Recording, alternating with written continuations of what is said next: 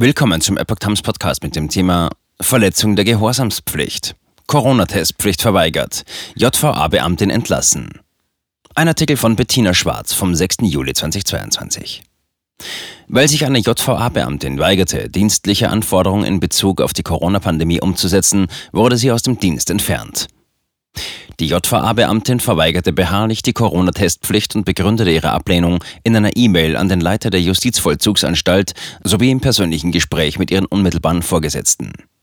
Dabei nannte sie die Corona-Maßnahmen Propagandazirkus, gezielte Angst- und Panikmache sowie gezielte Täuschung des Staates. Auch Kollegen gegenüber äußerte sie ihre kritische Meinung. Gefangenen riet sie von einer Impfung ab, da sich der Impfstoff noch in einer experimentellen Phase befinde und somit ein Versuch am Menschen sei.